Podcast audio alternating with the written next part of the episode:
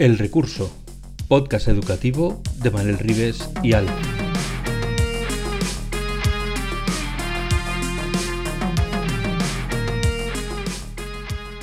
El Recurso es un podcast patrocinado por Golden Mac Edu, Grupo Catwin, tu especialista en soluciones pedagógicas Apple para el sector educativo. Si estás interesado en saber cómo la tecnología amplía las posibilidades de enseñanza y aprendizaje de tu centro, visita nuestra web edu.goldenmac.es.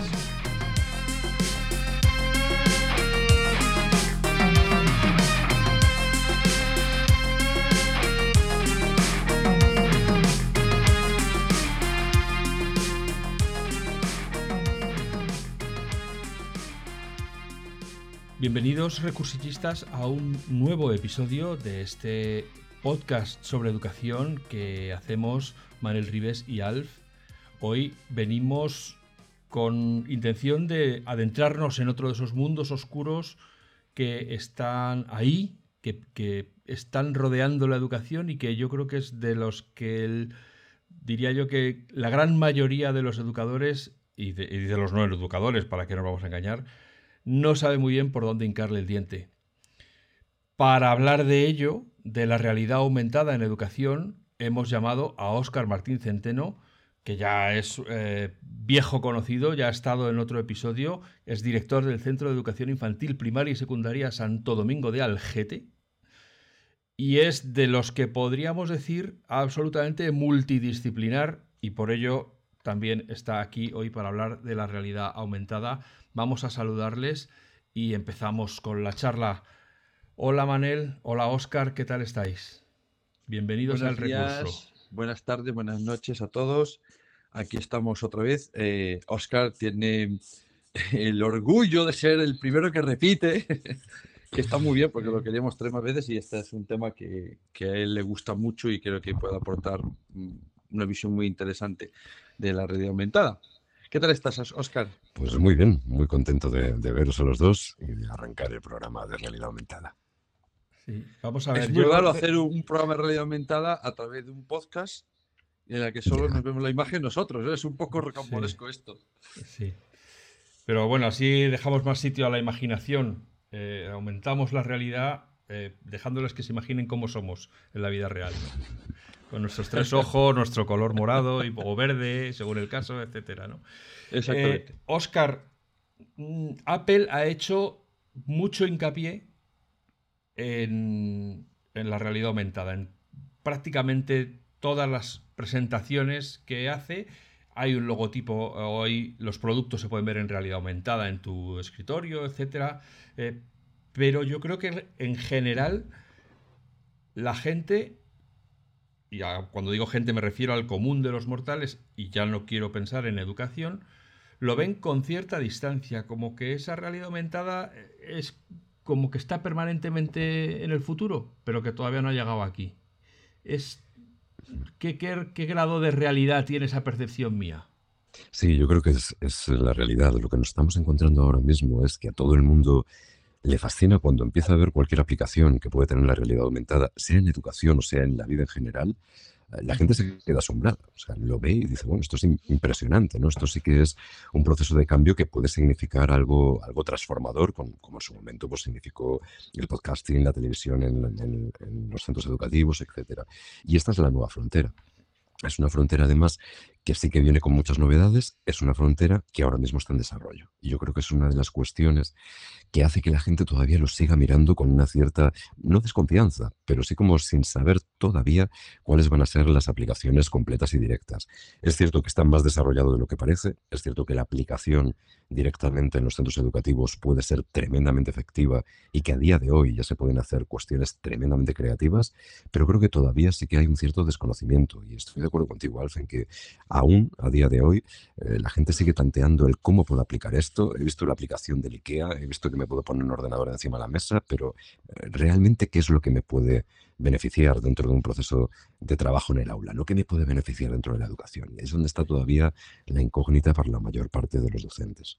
Sí, en un podcast anterior ya nos decían, eh, en, el, que hablábamos sobre cómo utilizar la tecnología, el iPad, en las asignaturas de ciencias, nos decían pues, que la realidad aumentada que, que permitía, o la realidad virtual permitía meterte dentro de una célula o ver, yo ahora no me acuerdo ya de la hiperboloide paradoidal que decía nuestro amigo científico, eh, y que eso te permitía, que era como una silla de montar, por así decirlo, para los que recuerden el podcast, pues era esa forma un poco sinuosa que es muy difícil de representar en dos planos, pero que sin embargo en tres eh, pues se entiende perfectamente lo que es, ¿no? Entonces... Sí, es la, es, la cuestión. O sea, para mí lo, bonito de todo esto es que tú te puedes arrancar directamente con una aplicación o diseñarla tú mismo, que es la parte buena que tenemos al utilizar iPad, ¿no?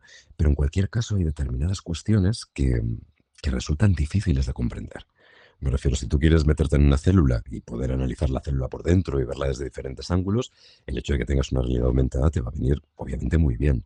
Pero hay determinadas representaciones gráficas que son también complicadas. ¿no? Cuando las ves, sin embargo, en un modelo 3D, rápidamente puedes comprender, igual que comprendes, si te cabe una mesa de IKEA dentro de, dentro de la habitación, levantando una realidad aumentada, puedes comprender el tipo de ondas, puedes comprender también estructuras que vas diseñando para montarlas directamente en el aire, cuestiones que están muy relacionadas ya no solamente con la geometría, están relacionadas con la orientación espacial, están relacionadas evidentemente con las ciencias, pero también con la literatura, con la música.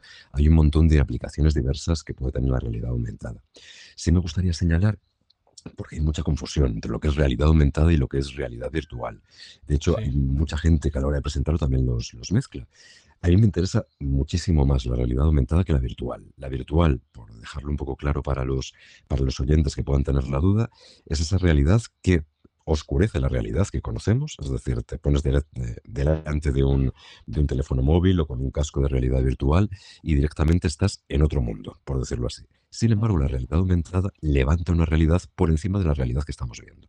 Es decir, puede levantar un objeto, por ejemplo, encima de una imagen que tenemos y que estamos viendo con nuestro teléfono móvil o con nuestro iPad. ¿Qué nos va a permitir eso? Interactuar con la realidad, que es una de las gracias que tiene la realidad aumentada. La primera vez que se empezaron a ver aplicaciones concretas de realidad aumentada fue cuando la gente decía, bueno, esto va a cambiar completamente, por ejemplo, tus viajes. ¿no? Vas a levantar el, teléfono, vas a enfocar un edificio y directamente te van a, a, salir todos los datos del edificio, dónde está, quién lo construyó, si quieres datos del arquitecto los vas a tener. Es decir, vas a poder ampliar la información en el lugar donde te encuentres aplicándolo a la realidad. ¿Qué ha pasado en educación? Que se han empezado a generar una buena cantidad de aplicaciones que lo que te permiten es, por ejemplo, ver el funcionamiento interno que puede tener una rana, ver también cómo se hace la fotosíntesis, observar cómo, son, cómo, es el, discurrir de un río y qué cuestiones se puede encontrar. Y todo esto lo puedes ver, o sea, lo puedes ver físicamente encima de tu mesa, analizarlo e interactuar además con la realidad aumentada. Eh, nosotros en los últimos años hemos estado creando varios proyectos de realidad aumentada e incluso las cosas más simples para mí tienen mucho sentido. Por ejemplo, estuvieron los niños dibujando unos mapas físicos de España. Entonces tú tenías tu mapa físico con tus cordilleras, con tus ríos, etcétera, etcétera. Lo levantas con todas las ilustraciones realizadas por toda la clase y puedes pasear por el mapa de España. O sea, tu percepción que tienes de dónde está tal cordillera, por dónde pasa tal río, puedes pasear por encima. Entonces te da una sensación con respecto a la realidad que obviamente no vas a tener con un libro. ¿no? Y lo mismo pasa con cualquier otra cuestión donde le puedas sacar partido al hecho de estar dentro del espacio. Y particularmente lo, más interesante para mí son las posibilidades de interacción. Cuando te metes dentro de ese espacio y puedes interactuar con los diferentes elementos que están flotando en el aire. Em, ya casi lo has explicado todo de una tajada, pero... Muchas gracias a todos por haber venido. Este ha sido un episodio corto. Sí, sí, el, episodio más corto, ya no hace falta decir nada más. Bueno, solo por, puntualizar una cosa que acaba de decir Oscar, para que la gente cuando vea esos términos em, sepa de qué están hablando. Se suele hablar de realidad virtual cuando realmente te alienas del mundo exterior, es decir, no, es, no existe el, el mundo exterior en el que te encuentras y vives otra realidad, como decía Oscar, en otro mundo, en otro tiempo, lo que sea. La aumentada lo ha explicado muy bien, es decir, sobre la realidad que te circunda aparecen elementos eh, digitales que te dan más información y suele hablar también de realidad mixta con ese tipo de cámaras que te permite al mismo tiempo que ves el, mundo exterior, interactuar con el, con el que se genera de forma virtual. Si empieza a haber ya un poco de mezcla de todo y por eso creo que la gente está un poquito perdidita de, bueno, mm, ¿y esto qué es? Porque no lo tengo muy claro. Luego también tengo, tengo la sensación de que mucha gente quiere las aplicaciones de lo que sea, en este caso realidad aumentada, para soltarse a los nanos y limpiarse las manos y decir, ahí os dejo, ¿eh? y, ya solitos. Y creo que el modelo que defiende Oscar y que suelo yo defender también es la de creación de espacios de aprendizaje que utilizan concretamente este elemento para dar un valor añadido. Entonces, creo que es uno de los hándicaps que le pasa muchas veces a la educación de, eh, claro, ¿cómo lo saco partido a esta aplicación concreta? ¿O es que me lo tengo que currar yo? Sí, te, lo, te voy a quitar la duda, lo vas a tener que currar tú si quieres que tenga potencial. Y, es, y esa idea que acaba de decir ahora Oscar, me gustaría que la explicase un poco más o con qué aplicaciones la ha hecho, porque es muy interesante, porque siempre uno piensa en geografía, ¡buah! tengo que aprenderme esto, no lo puedo contextualizar, ¿qué modo puedo utilizar para? Bueno, pues acaba de decir Oscar una manera. Cuéntanos, Oscar, ¿cómo, lo llevasteis a cabo, a cabo y qué aplicaciones concretas pudisteis utilizar? Muy bien. Pues a, ver, yo creo que es muy importante señalar este miedo que acabas de, que acabas de marcar tú. O sea, el problema que nos podemos encontrar con el uso de las aplicaciones de realidad aumentada es exactamente el mismo problema que vivimos hace años con las primeras aplicaciones, donde todo el mundo quería aplicaciones para todo, pero que te venían hechas. Pues claro, te pueden venir bien para una actividad concreta, pero si quieres hacer un desarrollo mayor, está complicado. Y yo lo que le propondría a los oyentes que están interesados es que vayan funcionando, digamos, en dos niveles. O sea, un primer nivel es búscate aplicaciones que realmente sean interesantes para hacer una unidad didáctica de algo que realmente sea significativo para ti. Y ahí puedes ir al, al nivel bajo, de decir, mira, yo como usuario me cojo una aplicación por ejemplo, la de Free Rivers, para trabajar sobre el tema de los ecosistemas.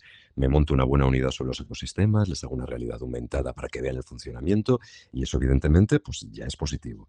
Una vez que hayas visto dos o tres y si realmente ves que le puedes sacar partido y te puede interesar eh, crear tu propia realidad aumentada, se puede dar el paso dos que es empiezo a hacer ilustraciones, empiezo a hacer imágenes, empiezo a tener planteamientos para poder levantar mi propia realidad aumentada. Que se puede empezar con Reality Composer y sobre todo ir luego a Xcode, que es lo que te va a permitir establecer unos escenarios ya mayores, con más interacción, etcétera, etcétera.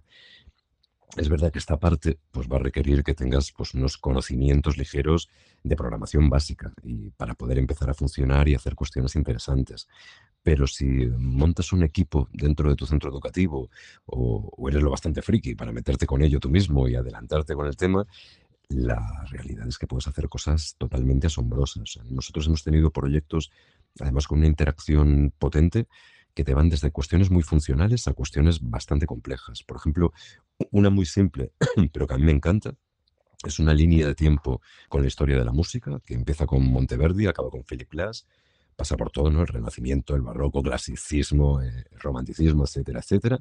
Vas haciendo el paseo, la línea de tiempo es un pentagrama que está flotando por todo el patio y te vas encontrando con todos y cada uno de los compositores. Si te acercas al compositor y pulsas en él, sale la historia del compositor. Si te acercas a la nota musical del compositor y pulsas, te sale la audición de una de las obras de dicho compositor.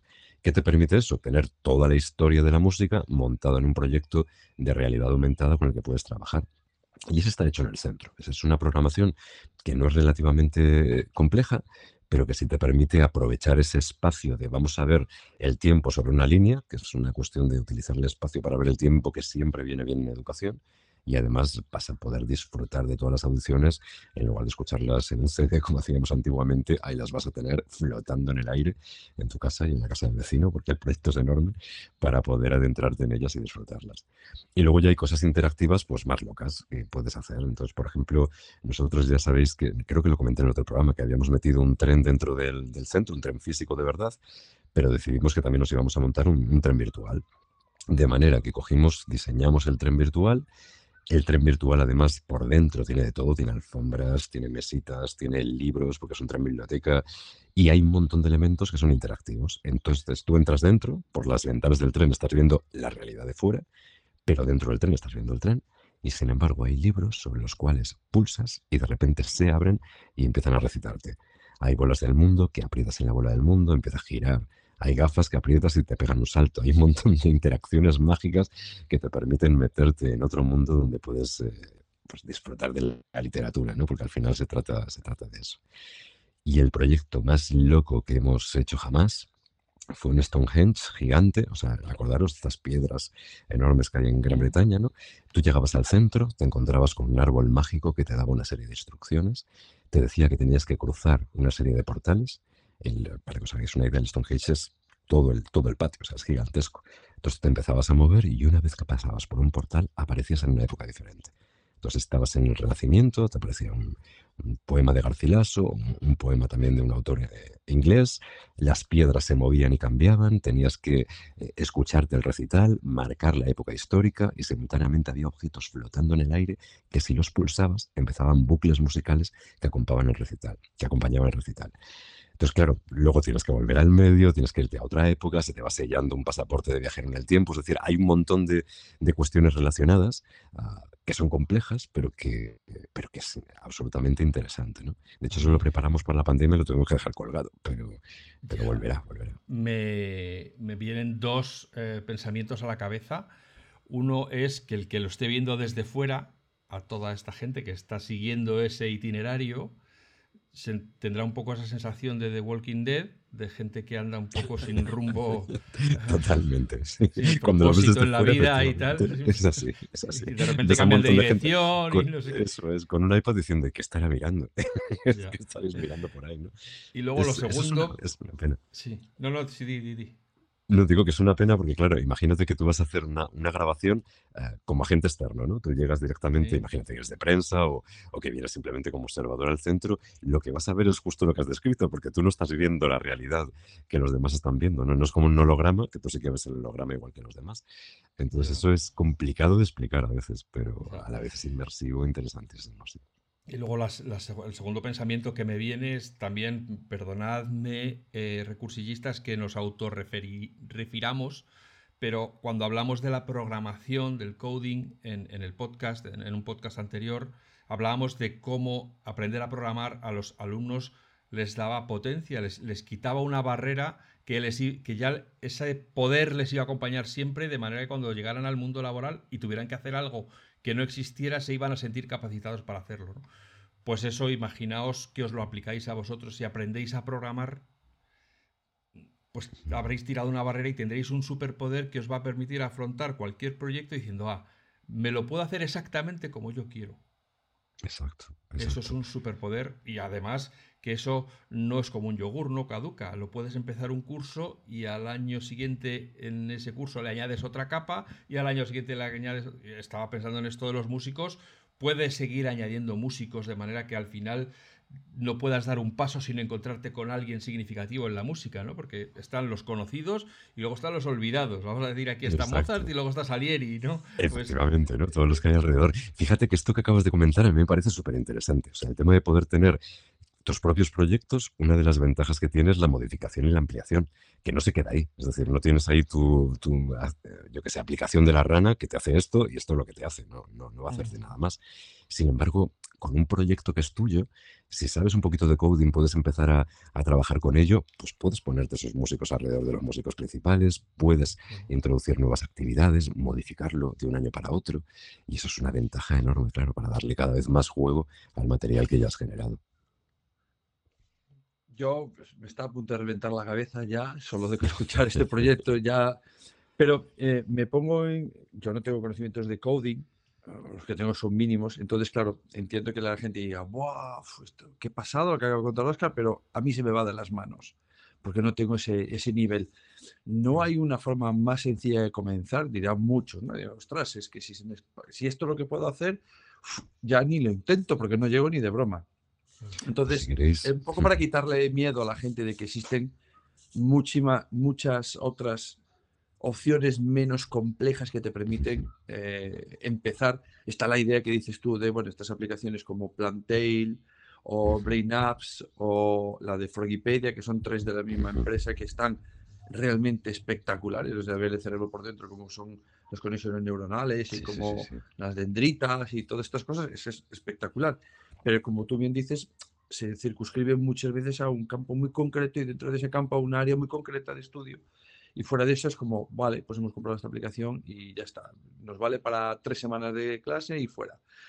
Quizás hay otras aplicaciones más sencillas para que la gente se pierda el miedo, que son las típicas que se llaman de realidad aumentada por disparador, que es una imagen y es la que le recomiendo a todo el mundo que empiece. eh, la típica es la de código QR de toda la vida, pero luego hay las más complejas, las más complejas. ¿Vosotros utilizáis alguna para que cuando empiecen a realizar Pues eso? Ya no salía la palabra, le hice La aplicación más sencilla y más potente, porque es súper simple, y a mí me encantaba de toda la vida, de hecho hicimos un montón de proyectos con ella, era la antigua Aurasma, que posteriormente fue HP Reveal, y que te permitía, como estaba comentando ahora Manel, un disparador. O sea, tú ponías un disparador. Pero ya no existe. Que, ya no existe, además, HP... Eh, HP, cuando, HP además se, se la quedó y luego la enterró. Eh, y era una aplicación que funcionaba muy bien porque podía haber liberado el código tampoco. Pero tenemos una alternativa ahora que funciona muy bien. ¿Lo utilizáis?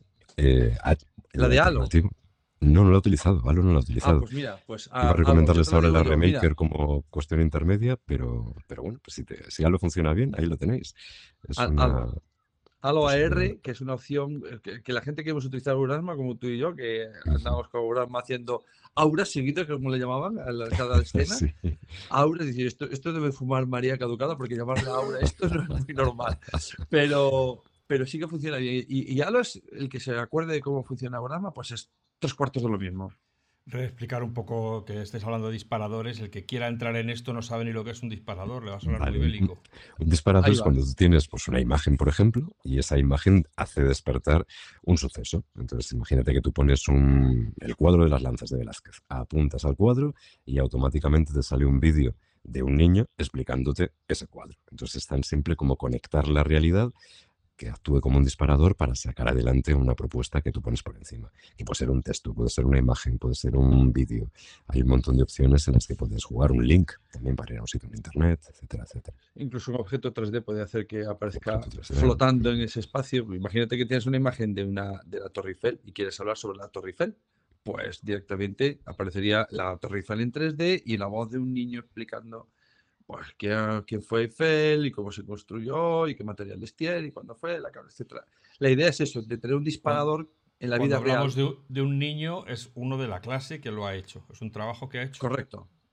La idea, la idea que, quiere Oscar lanzar es a los partícipes, a los chavales de la construcción de esto, que no sean meros eh, visionarios pasivos que, ah, muy bien, pues alguien se ha currado una aplicación, que está bien en algún caso, como decía delante, ¿no? Pues ver la del cerebro o de las plantas que te, que te están enseñando, como en la fotosíntesis, vale, está bien. Pero mm, sí, y, y si aparte de verlo, mm, soy partícipe de la, de la construcción. Lo que pasa es que cuando dices el ejemplo del tren, yo, vamos, mi cabeza explota y dice, bueno, eh, ya debe de tener un equipo de programadores de 25, porque no, no, no me cabe cómo hacerlo. Ese proyecto fue una, fue una auténtica locura, porque además, eh, claro, cada uno de los elementos que forma parte del proyecto es un elemento independiente.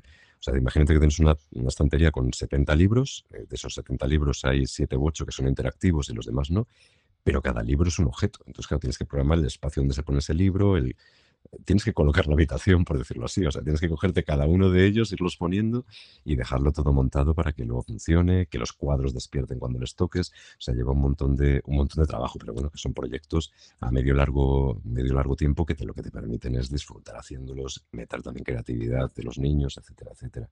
Pensad que una de las cuestiones que que a mí me interesa más y que realmente la gente no lo piensa, porque cuando estás montando un proyecto de realidad aumentada, todo el mundo piensa en la programación y sin embargo, la creatividad, es decir, las, por ejemplo, las imágenes, los dibujos, son una de las cuestiones que más tiempo lleva y que más eh, interesantes son. Porque luego la, realidad aumentada para lo que te sirve es para colocar esa creatividad en algún sitio del espacio y darle una interacción. Sin embargo, si no tienes esa imagen, si no tienes ese dibujo, si no tienes esa creación 3D, no vas a poder desarrollar todo el resto del propuesto. ¿no? Y ahí hay, aplicaciones que se interrelacionan, porque claro, nosotros estamos acostumbrados a hablar de aplicaciones que te dan la realidad aumentada hecha, aplicaciones que actúan como disparadores en, en la realidad para darte algo, que es lo que estábamos comentando antes con Aurasma, con Halo. Aplicaciones que te permiten generar tu propia realidad, pero luego hay aplicaciones que lo que te permiten es generar materiales para que los programes para esa realidad. Y diréis, bueno, si es una imagen, hay tropecientas eh, aplicaciones de dibujo, efectivamente. Fotografía, igual. Vídeo, que todavía es una cosa que en realidad aumentada va un poco regular, también. Pero imágenes 3D, que es donde está el kit de la cuestión, porque lo que realmente mola en una realidad aumentada es encontrarte imágenes 3D. Tú dentro de las aplicaciones para desarrollar las cosas vas a tener lo, lo, básico, vas a tener círculos, figuras geométricas, planos, y con esas figuras puedes montar todo lo demás.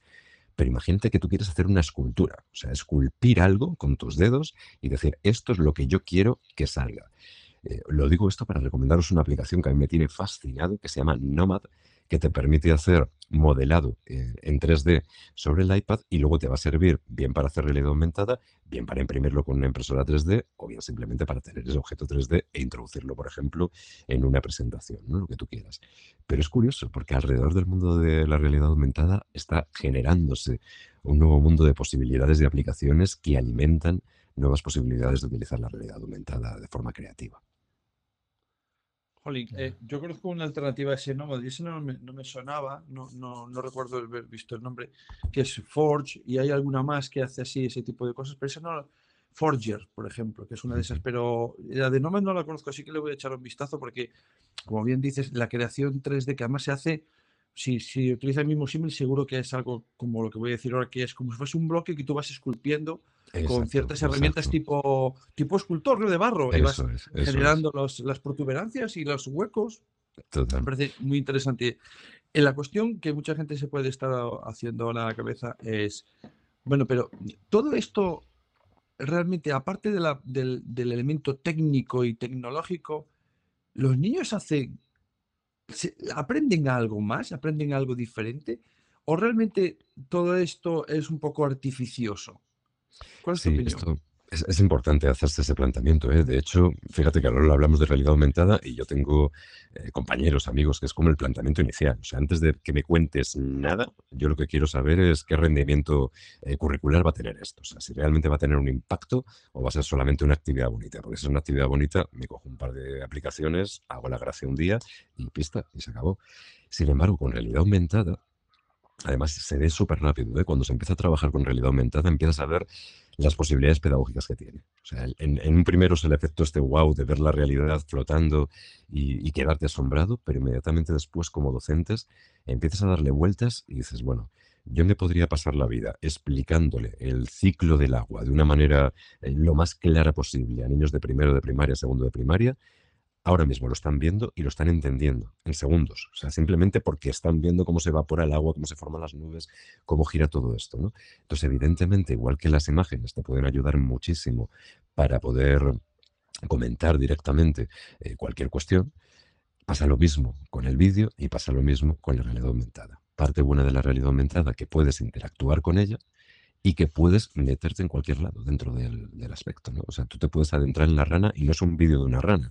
O sea, tú te vas metiendo dentro y vas viendo, o con el cuerpo humano, ¿no? Pues igual vas moviéndote sobre los músculos, sobre los huesos, o estas eh, aplicaciones, por ejemplo, que te permiten ver las constelaciones. Levantas el iPad y según cómo te mueves, ves dónde está cada una de las constelaciones que estás buscando, ¿no? O el GeoGebra para matemáticas, hay un montón de opciones. Esa que acabo de decir, el espacio, eh, siempre que hablamos de este tema de realidad aumentada, siempre se lo pongo a la gente como, ¿dónde está la luna? La, luna, cuando es de día, no, no, tienes ni idea dónde está la luna. No te lo está debajo. pensar. Y, está debajo. Entonces, exactamente. Entonces, como, a los nanos se les vuelve la cabeza chiribitas porque de repente dicen, no, espérate. Que el, de hecho, me acuerdo que estaba niños muy pequeños y tenían un libro y decía, ¿dónde está la luna? Y me enseñaban el libro. El libro está aquí. Y dice, no, no, no, esa luna no, esa está pintada. La, luna de verdad. Y dices, pues es que es de día. Entonces, ¿qué pasa? Desaparece. Entonces, claro, le vuelve a la cabeza. Claro. Y oh, pues la vamos a encontrar. Y la encuentran. Entonces, para ellos es como, ah, el mundo tiene tres dimensiones incluso para esto. Y es algo que de repente los ojos le ves que eh, lo hice una vez con, con, algo tan simple como los mapas de Apple. Sabes que los mapas de Apple tienen una función que se llama Fly, flyover. flyover. Entonces decía, ¿queréis ver Nueva York? Entonces, claro, están en flyover y tú puedes andar por encima de Nueva York con el iPad y los pasos que vas dando son como de un kilómetro más o menos y puedes ver Nueva York en una... Y dices, la cara que ponen diciendo, ah, pues este es el famoso Empire State, ah, este, pues a localizar la Estatua de la Libertad. Este tipo de cosas realmente, aparte del efecto guau que dices tú, que, que hay que tener un poquito de cuidado, que no quedarnos en ese primer peldaño, porque es, sería lo artificioso, pero sigo pensando lo que acabo de mostrar antes, de la idea del tren, de cómo se han implicado esos nanos para construirlo, y tiene un poder educativo eh, Brutal. Escandaloso, escandaloso. Y fíjate que el ejemplo que has puesto, Manuel, a mí me parece súper significativo. O sea, la de busca la luna y que te des cuenta de que, de, claro, que el mundo es redondo, que está en el otro lado, que e, ese momento de comprensión absoluta de los estudiantes, ¿no? Cuando están intentando pensar en dónde está la luna y piensan en el modelo que han visto en los libros. O sea, imaginaos un libro o un vídeo. Entonces ellos ven que, bueno, que ahí está la Tierra, que la luna da vueltas alrededor. Entonces, a nivel abstracto, ellos lo ven ahí. Vale, pero si tú estás aquí, ¿dónde está la luna? ¿No? Justo lo que acabas de decir. Y está efectivamente debajo porque estamos, porque estamos de día. Entonces, cuando entienden eso, tienen una percepción de cómo funcionan los elementos eh, pues, espaciales de una manera totalmente distinta. Y esta es la ventaja que nos da la realidad aumentada, ¿no? El meternos dentro de esa otra percepción de la realidad que podemos tener con cualquier cosa que, que, desarrollemos ¿no? con una aplicación a mí, mm, para que la gente se quede, porque me, quedé dando vueltas en la cabeza para que la gente no, mm, no pierda la aplicación que acabo de decir antes, eh, Oscar, la de Rivers, que es la de una agencia, una ONG, me sí, la WWF, eso es. Sí, si la buscáis por WWF Rivers, ya os aparecerá. Eh, es gratuita además y, y, es muy buena. Aparte que esto de educación para, para la ecología que lo tienen muy bien enfocado con esta, con esta aplicación de, bueno, esto es lo que hacemos los seres humanos cuando pasan ciertas cosas, pues ahí lo, ahí lo podéis ver, ¿no? De una forma muy, muy sencilla. Pero, como siempre, como siempre, las aplicaciones procuraremos que estén en las notas del podcast para que todo el mundo pueda ir a, tiro hecho. Sí, aunque no sé de realidad aumentada, que la decías tú antes de Nómada. ¿Nómada era? Nómada. Eso también. Eh, la buscaremos. Cuenta, luego, yo que sé, el Civilizations AR, por ejemplo, es una aplicación también que es una auténtica pasada, es de la BBC, también es gratuita y te permite, bueno, meterte directamente en piezas de museo, hablar de épocas históricas y lo vas viendo. Es decir, te sale, pues imagínate una momia egipcia y tú vas dando vueltas alrededor, puedes ver cada detalle porque está montado en 3D. Cuando pulsas hay interacción, van saliendo también informaciones. Entonces, bueno, es, una, es un tema muy interesante, ¿no? Esa, esa posibilidad de que te aparezca un cuadro directamente en la clase, que puedas analizar cada elemento del cuadro y que los niños además puedan interactuar con dicho cuadro para ir aprendiendo las épocas históricas. Pues para historia del arte o para historia en general, por ejemplo, es una aplicación absolutamente increíble. ¿no? Y para siglo XX me encanta mucho la de Maur, Mau AR, que te permite levantar el muro de Berlín. Entonces tienes el muro de Berlín flotando en el patio y te da la impresión de tener el muro de Berlín. Entonces, esa sensación de, madre mía, cómo vivía esta gente con el muro sonando por delante de ti, viéndolo delante, es una auténtica, una auténtica pasada. además, es muy bueno para hacer ya no solamente hablar de historia. Una cosa que a mí me gusta muchísimo de la realidad aumentada es que, como, como ya sabéis, podéis grabar la pantalla del iPad, lo que significa que tú tienes tu cámara encendida, tienes la realidad aumentada y puedes hacer un vídeo estando dentro de la realidad aumentada. Entonces, imaginaros, hacemos ese vídeo con, imaginaros el, muro de Berlín o imaginaros eh, el de los ríos y un niño explicando con esa realidad aumentada pues lo de los ríos o, el, muro de Berlín o las diferentes épocas históricas. Es decir, que te puede dar un pie para realizar productos audiovisuales donde se mezcle la realidad aumentada con la realidad y la explicación de los estudiantes realmente brutal. Y fíjate que a mí eso siempre me ha parecido como un paso intermedio muy cabal, porque dices, bueno, a lo mejor yo no voy a hacer mi propia realidad aumentada, pero puedo utilizar la realidad aumentada eh, de una forma creativa introduciendo la comunicación de los niños de manera que tenga la realidad y que los niños comuniquen, ¿no? Es un paso intermedio muy, muy chulo. Voy a, voy a hacer una propuesta que es la primera vez, que, la primera vez, que, la primera vez que, lo, que lo hago aquí eh, en el podcast y le voy a lanzar la pelota a Oscar. No le va a gustar nada porque es una pelota un poco envenenada. Hay una aplicación gratuita que yo venía utilizando haciendo exactamente eso que dices tú. Eh, con los niños lo que hacían eh, era generábamos unos portales y dentro de ese portal metíamos una imagen en 360 grados que buscábamos en la red de, por ejemplo, el Amazonas. Entonces, ese grupo de niños tiene que explicar al Amazonas, el ecosistema, los animales, bla, bla, bla, todo esto. Entonces, estaban en clase, abrían el portal y se metían dentro y uno hacía de cámara y el otro agarraba eh, la libreta con sus apuntes y lo narraba. Ahora te lanzo la pelota envenenada porque la idea esta a mí me parece buenísima porque puedes hablar del Taj Mahal, puedes hablar del Museo de Historia Natural de Londres, puedes hablar de lo que quieras, solamente tienes que hacer el viaje por ese portal mágico. Ecosistema VR le llamábamos el proyecto. Pero Figment, que es algo que pasa con las aplicaciones, que al desarrollador dice, pues me he cansado. Por lo que sea, o me la han comprado. Entonces Figment ahora eh, no funciona, no, no, no, existe. De hecho, la quieres descargar y no existe. Así que te lanzo la pelota y dices, bueno, de aquí al próximo programa nos encuentras una aplicación o un modo que a lo mejor tú dices, ah, eso lo puedes hacer con la aplicación que tiene Apple gratuita de creación de contenidos en realidad aumentada. ¿Cómo se llamaba? Lo, puedes hacer con ThinLink directamente. Esto que estás comentando se puede hacer con ThinLink. Sí, los pero espacios 360 de pasar de escenario. Sí, sí, no, no, correcto. Eso, de hecho, de nuestro proyecto de Merezco una calle en VR con Rosa, que hacemos ese viaje a las calles, pero vives en 360 virtual. Lo que ah, nosotros queremos de realidad aumentada, ¿no? Claro, quiere estar en nuestra clase, en nuestro cole, en nuestro patio y abrir un portal y que se vea en nuestro patio y entrar en el portal, y es hacer esa explicación, salir del portal y estar otra vez en nuestra realidad. Entonces, eh, seguro que conoces alguna, si no es ahora, nos lo dirás, o en esa aplicación que no recuerdo el nombre, cómo se llamaba, la de Apple, que te permite construir. Reality Composer con Scode. Reality Composer. Reality. Si se puede hacer con esa aplicación, porque a eso a las personas, a los profes les daría mucho, muchas posibilidades de, bueno, pues pongo la imagen que de lo que estoy trabajando y genero un portal y los nanos explican el sitio. Sí, sí. Sea. De hecho, nosotros casi todas las cosas que hemos hecho con de este tipo lo montamos, lo montamos así. Lo único que recomendaría es que se vayan directamente, o sea, que pasen si quieren por el Reality Composer, pero que vayan a Scode. Lo digo porque es mucho más funcional. Si vas a montar, sobre todo si son escenarios grandes, o sea, si vas a hacer una cosa pequeñita, no hay problema. Pero si vas a ir a un escenario grande, va a llegar un momento que con el iPad es que no vas a poder. O sea, se te va a ir por ejemplo, el, proyecto que os comentaba antes del Stonehenge, es el iPad tarda en cargarlo 10 minutos.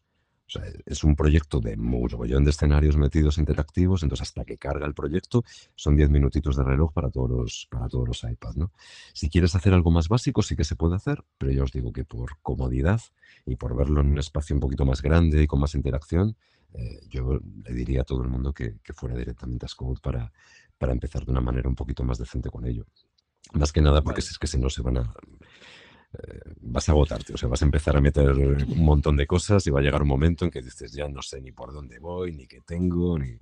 y al menos con el ordenador grande sí que lo puedes mirar bien. Otros dos pensamientos. Me imagino que de todo esto se puede aprender. Habrá sitios donde si quiero empezar con aprender realidad aumentada, podré ir a algún sitio a formarme. Eh, ¿Qué, qué recomiendas? Pues a ver, algún sitio formarte, ya te digo yo que no, porque... internet, quiero decir, o en internet, Claro, en Internet lo que sí que se puede encontrar, es verdad que en castellano hay muy poquito material, pero vídeos en inglés sí que tenéis para, para ver diferentes cuestiones, se pueden, se pueden ir viendo, y para todo, ¿eh? O sea, podéis encontraros vídeos con recomendaciones de aplicaciones, como hacemos hoy en el podcast, podéis encontraros vídeos para aprender a utilizar las diferentes apps y a partir de ahí funcionar, ¿no? Y luego tened en cuenta que siempre está todo en funcionamiento. O sea, hay otras aplicaciones como pueden ser más sencillas, ¿no? Como puede ser Remaker, tenéis Aero de Adobe, o sea, hay, varias apps que te van a permitir de una manera más sencilla que con Scode empezar a montar tu propia realidad para, para jugar con ella, ¿no? Creo que ahí es interesante que si te vas a meter en una herramienta, veas qué se puede hacer con cada una de ellas y luego decidas, porque algunas de ellas son muy sencillas, pero otras van a requerir, si quieres conocerlas en profundidad, que si inviertas un cierto tiempo en aprender a utilizarlas bien.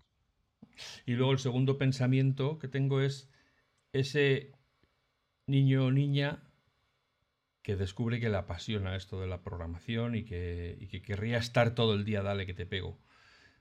Que los hay, mm. seguro que los hay.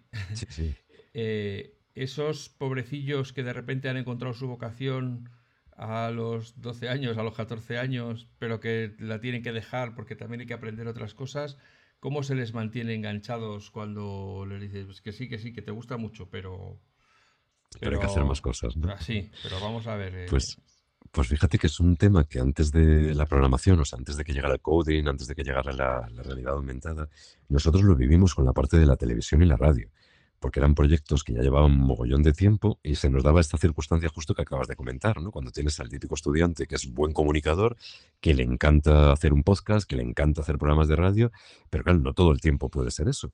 Y la primera cuestión que decidimos como centro es, pues sí va a ser eso. O sea, lo que vamos a hacer es meter en la radio y la televisión todo el rato. De manera que sí que van a tener que investigar, van a tener que contrastar fuentes, van a tener que trabajar en equipo, pero siempre van a tener que hacer eh, productos de tipo audiovisual para comunicar el contenido curricular.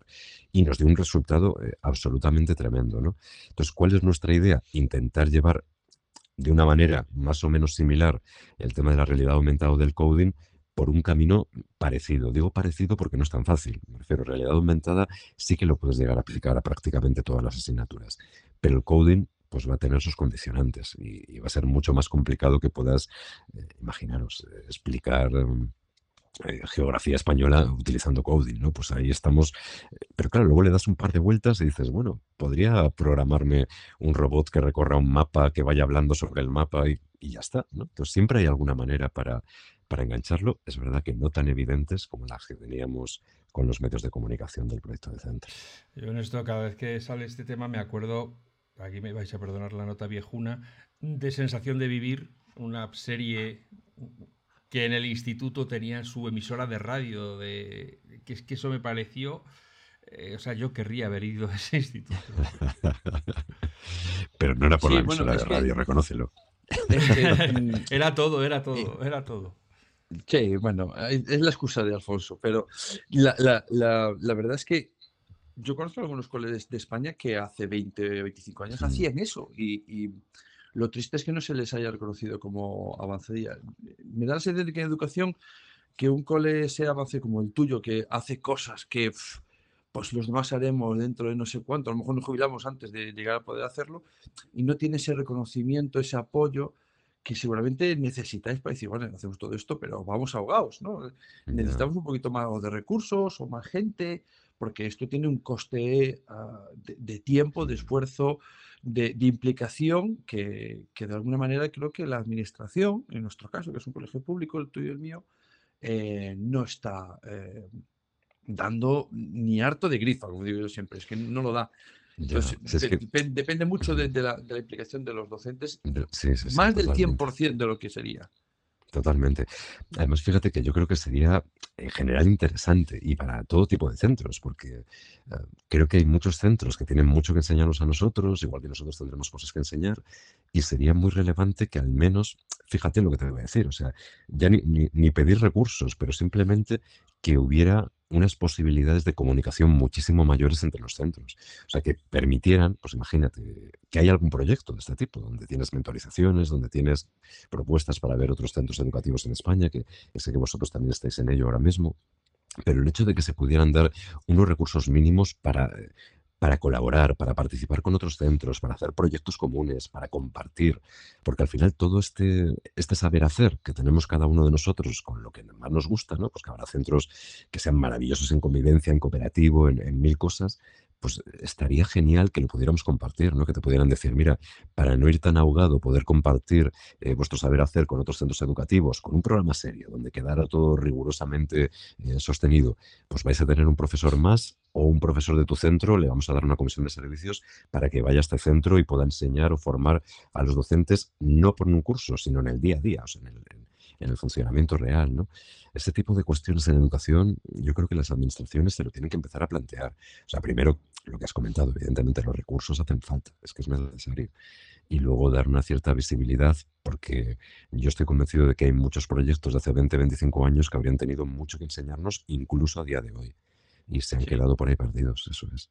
Sí, es un poco triste. Y en este caso, por ejemplo, hablando de realidad aumentada, esas, esas ideas que tú comentas, eh, las veo como necesarias para transmitir a las personas que, que, creen que puede ser un elemento interesante de introducir en, su día a día docente y no como algo muy puntual. No, siempre digo que es la diferencia entre trabajar la convivencia y hacer el Día de la Paz. El Día de la Paz hacemos el baile, nos agarramos de la mano, ¿eh? y adiós. Y ya está. Y el resto del año pues ni nos acordamos ni de convivencia ni nada.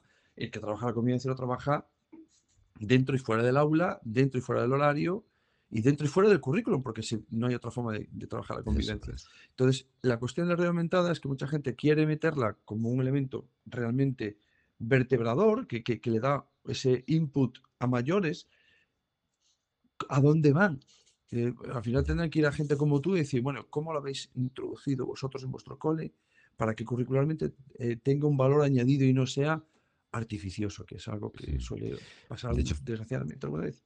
De hecho, fíjate que, incluso hablando justo de esto que acabas de comentar, Manuel, porque claro, cuando tú haces o intentas comunicar, ¿no? Cosas que haces en el centro, a veces que pones un vídeo de esa realidad aumentada, entonces la gente lo ve, pero no llega a comprender, salvo en los casos más cercanos, la aplicación directa.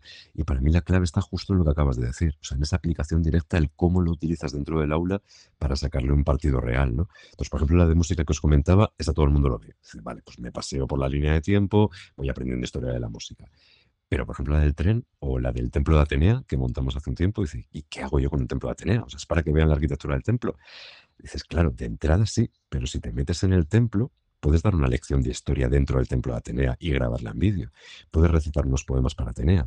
Puedes hablar de la cultura griega con cinco o seis niños haciendo una exposición con un templo a su alrededor. ¿no? hay, hay, muchos más juegos de los evidentes que puedes, que puedes sacarles adelante con la realidad aumentada al final siempre comentamos, y con Oscar es que cuando nos encontramos echamos por dos o tres horas hablando de lo mismo, que, al final hablamos otra vez de lo mismo, otra vez de lo mismo, pero lo cierto es que llegamos siempre a la misma conclusión de que el proceso de, creación es en sí mismo el aprendizaje. Es decir, el templo de está muy bien, pero el por qué has llegado a construir eso es realmente lo importante y lo que sacas de ahí, ¿no? Que no se acaba el fin en de tengo las columnas, no sé si son jónicas, dóricas o lo que sea, tienes unas columnas ahí y, ¿Y qué? ¿Se acaba ahí la experiencia de aprendizaje? No, eh, puedes aprovecharlo para más cosas. Seguro que tú conoces una aplicación de realidad aumentada que más es de una empresa española, eh, que es Body Planet. Tiene unas camisetas que tienen un patrón ah, en el pecho. Sí, sí, sí, Que te la enfocas directamente sale. Exactamente. La aplicación creo que se llama algo así como Magic T-shirt, algo así, creo que es, no lo estoy diciendo correctamente. Y, y los nanos, claro, tú dices, perfecto, pues tengo una camiseta además no son caras, con ese patrón y tú enfocas con esa aplicación y te sale el cuerpo humano, el, hígado, el corazón, el corazón más palpita, ves el diafragma que va hinchándose para que pueda dar espacio al pulmones. Y si la gente se queda con la idea de, ah, bueno, pues cuando, cuando quieran ver dónde está el corazón, le ponen la camiseta al nano, enchufan el iPad, ahí tienes el corazón. Es el miedo que yo tengo cuando se introduce un elemento tecnológico de este tipo, ¿no? En vez de aprovecha que está trabajando el cuerpo humano, y ellos hacen una lección de pues, mm, cuánta sangre viaja, cuáles son los circuitos eh, de, sistema circulatorio, porque hay dos, y, cómo se llama, el, si lo que viene con sangre se llama arteria o vena, porque resulta que no lo enseñamos bien en primaria y le llamamos a todo lo mismo y depende de si va o viene oxígeno. Todas estas cosas son las que realmente le dan poder a, la realidad aumentada en este caso. Exacto. Mm, Yo creo que es fundamental. Totalmente de acuerdo. Eso es. Y, y, por eso que el ejemplo que has puesto me parece como un tren para que curricularmente eso tenga poder. Lo que tiene que ir debajo de ese tren es espectacular. Días, vagones. no, es cierto, o sea, eh, fijaros que cuando, cuando se diseña, o sea, el concepto es vamos a emular el tren físico, pero claro, luego la parte bonita es que el tren puede aparecer en cualquier lado. Entonces, puede aparecer en tu patio, puede aparecer en tu casa, puede aparecer en la calle y, y de repente puedes encontrarte los libros ahí. O sea, en la parte buena eh, de la realidad aumentada un poco más compleja, es que puede tener incluido mucho contenido. Entonces, si nos vamos, por ejemplo, al vagón de tren y vamos pulsando libros, nos daremos cuenta de que tenemos un recital de montones y montones de poemas dentro del tren que podemos disfrutar, que podemos tener la parte de geografía con la bola del mundo que tenemos por ahí escondida, ¿no? o la parte de arte, que hay cuadros prerrafaelitas alrededor de todo el tren que tú puedes pulsar, acercar hacia ti, los puedes disfrutar, etcétera, etcétera. Entonces, fijaros que este proyecto es un proyecto como muy complejo, pero que sobre todo lo que busca es el disfrute de la literatura y del arte. Es algo tan sencillo como, como eso. Ahora, pedagógicamente, una vez que lo has disfrutado, léete tú los poemas, escribe poemas y compáralo con el de Lope. Eh, aquí tienes un soneto, ¿qué es un soneto? ¿Cuántos versos tiene un soneto? Estos son pinturas prerrafaelitas, ¿de qué época es? ¿Vale? ¿Cuándo se hicieron? ¿Quiénes son los autores más importantes? Te vienen en la firma. Busca pistas dentro del tren que te lleven a la firma del autor. Eh, mueve algún objeto que ocurra algo que te dé una pista sobre dónde está el libro de Garcilaso de la Vega. O sea, hay un montón de juegos adicionales que puedes hacer sobre, esa, sobre ese material. y luego cambiarlo puestos a poner metas, eh, podrían ponerse diferentes decoraciones dentro del vagón. Claro, e, pues efectivamente. ahora vamos al barroco, ve que estás en el vagón eso es, eso es. Lo mismo que os comentaba antes de lo de Stonehenge, pero montado directamente con el, con el tren, con decoraciones, sí, sí. Se pueden hacer cosas muy chulas. Además, eso, fíjate que con esta idea me voy a quedar, porque imagínate que tienes algún objeto misterioso que te lo, que te lo pone barroco. Estaría bueno.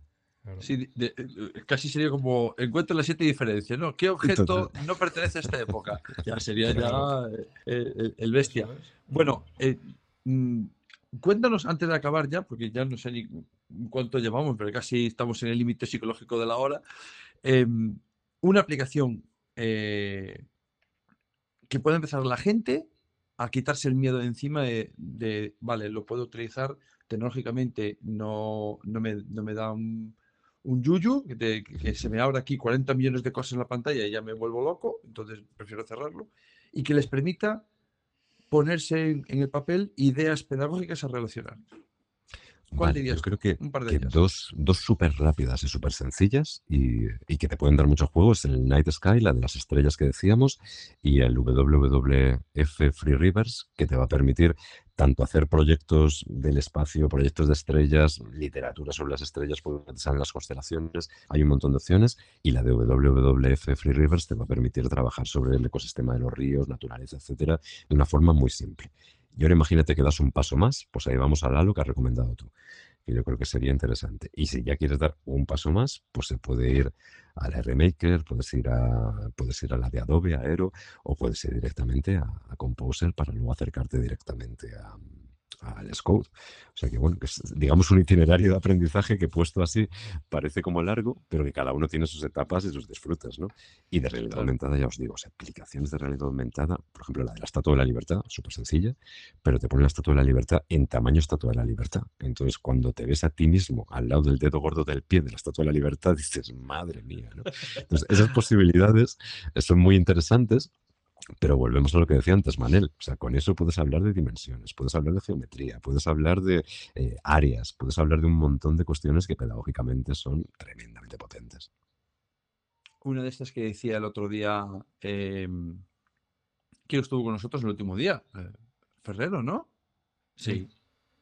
Eh, que nos, Enrique, que nos comentaba pues, que hay esta otra forma de hacer realidad aumentada de aplicaciones que no se publicitan o no se ven como realidad aumentada, pero que tienen como un módulo que tú habilitas.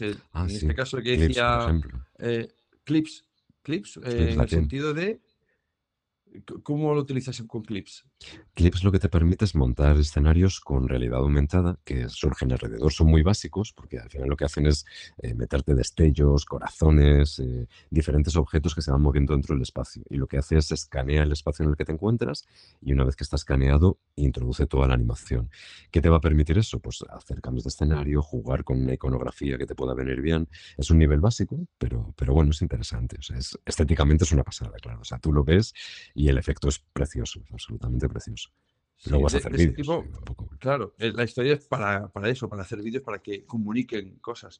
Eh, el más simple que había es el de me pongo un emoji en la cara y el emoji es el que va a hablar y va a reaccionar con mis palabras, exactamente. Entonces, Claro, a los nanos les puede incluso, bueno, pues hoy va a hablar el león, entonces es el león el que comunica, el que hace... Para los pequeñitos lo de los animojis es una pasada. Yo de hecho en la época, en la época del confinamiento, en la pandemia, hice una cantidad de vídeos con animojis, me hice el, propio, el animoji personal tuyo, entonces, nada, el director iba dando sus lecciones de vez en cuando, apareciendo como un dibujo animado en diferentes sitios. Y eso, claro, es muy sencillito porque te lo hace el iPad. O sea, te reconoce la cara y ya tú directamente te pones a hablar qué es lo que tienes que hacer y con eso lo tienes. Pero claro, te da un juego muy, muy chulo, sobre todo con los alumnos de menor edad. Sí, en ese sentido me da mucha pena porque eh, hay una empresa que antes se le llamaba Facebook, ahora se llama Meta y no sé cómo se va a llamar después, porque está como va, va a ir bancarrota, porque como el metaverso se está metiendo una castaña enorme, pero que tenía una aplicación muy chula, muy que, te permitía sobre tu cara generar pues eh, o el casco de Iron Man o un casco de, astronauta. Entonces, esas, esas pequeñas tonterías que te permitía a ti pues, estar en otro lugar, o ser otro personaje y generar, pues imagínate, pues los nanos cuando están haciendo gamificación, pues la intro de la gamificación la, hace, la haces tú con este personaje. Entonces ya tiene que hacer la narrativa, tiene que hacer esa idea de que la realidad aumentada te permite eh, incluso ser otra persona en este caso, ¿no? Eso es. Eh, me parece algo muy chulo.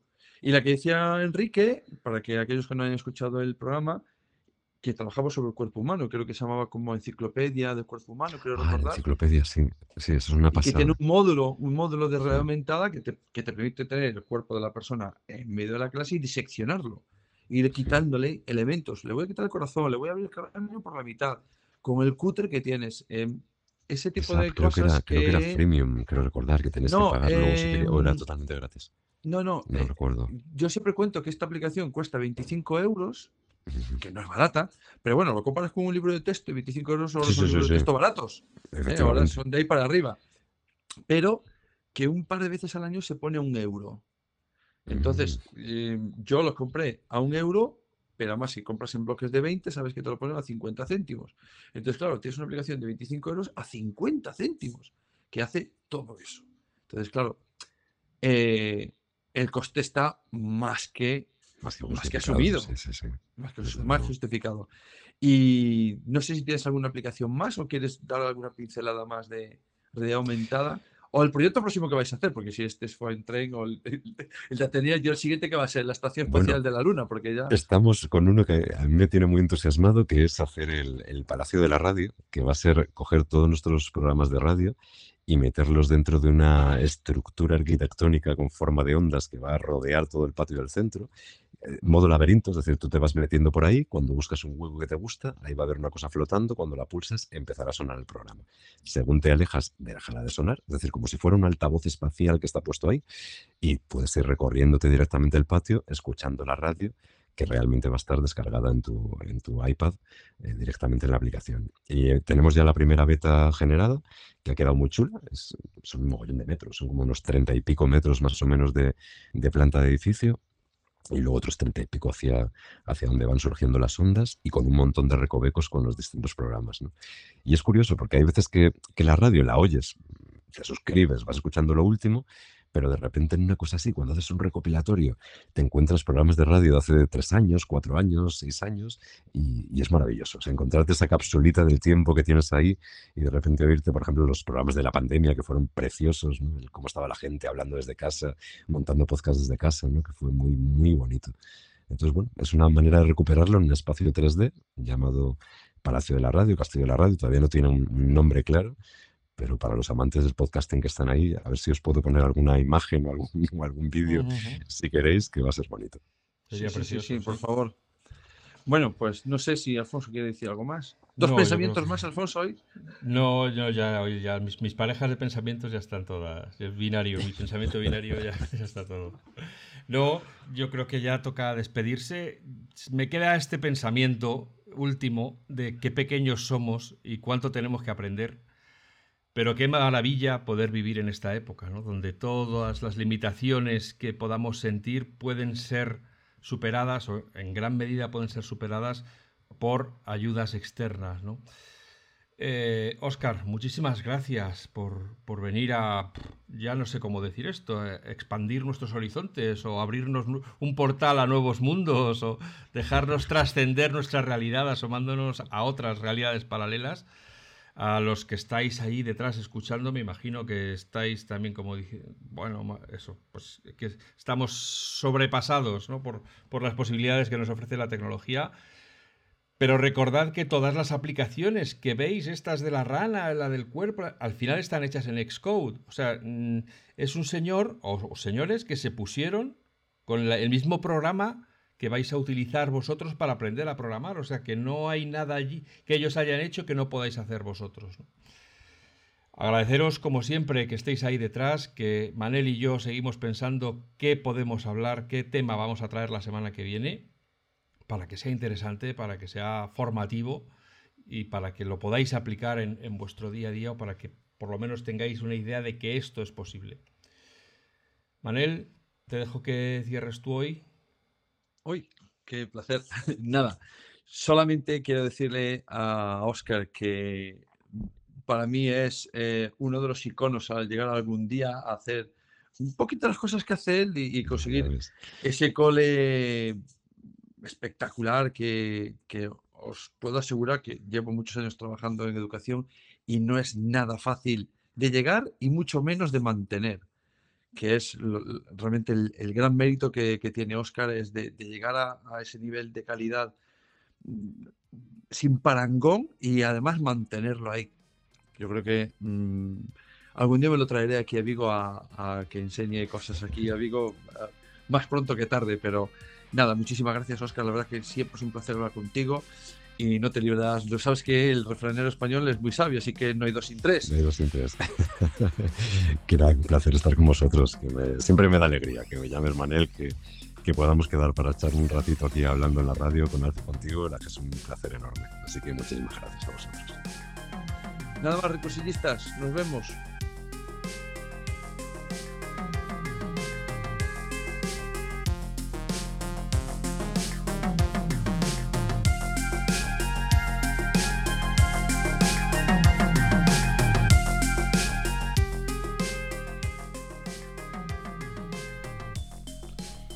Podcast patrocinado por Golden Mac Edu, Grupo Catwin, tu especialista en soluciones pedagógicas Apple para el sector educativo.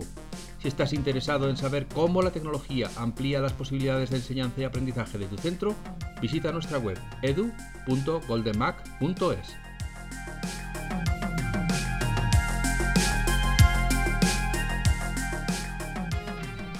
Solo por escuchar el podcast El Recurso, Geniali te ofrece un descuento en su plan EduPro del 30% hasta fin de año. Para beneficiarte del descuento en Geniali, tienes que introducir el código de descuento podcastrecurso 30. Ya sabes, si quieres beneficiarte de un descuento del 30% en la suscripción de Geniali, solo tienes que introducir el código de descuento Podcast Recurso 30. Todo junto, sin espacios. Que lo disfrutes.